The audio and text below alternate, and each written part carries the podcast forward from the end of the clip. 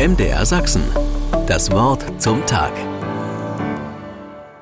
Eigentlich bin ich ein Pessimist. Auch wenn mir Freunde und Bekannte sicher eher attestieren würden, ich sei eine Frohnatur.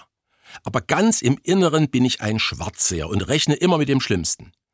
Gerade habe ich dazu üppige Nahrung, wenn ich an unsere Kirche denke. Die Bischöfe sind zerstritten. Jahrhundertelange Traditionen stehen zur Disposition. Aus Rom kommen Ermahnungen, die schon den Charakter von gelben Karten haben. Droht etwa eine Kirchenspaltung?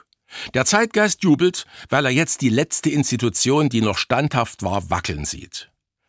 Mein diesbezüglicher Pessimismus endete allerdings schlagartig am vergangenen Sonntag um 17 Uhr. Ich war von der Pfarrei Osterzgebirge nach Diepoldeswalde eingeladen und sollte einen Vortrag über Kirchengeschichte halten. Ich fuhr also nichtsahnend hin.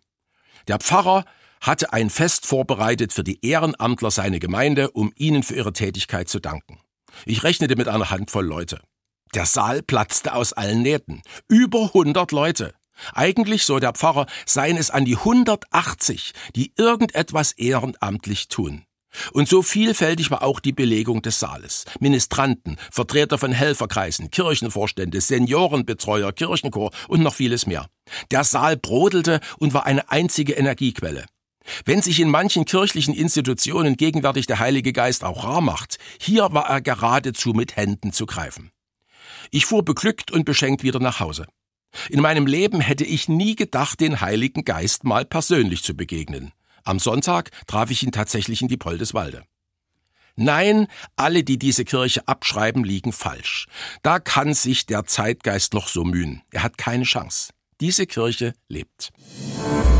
MDR Sachsen. Das Wort zum Tag.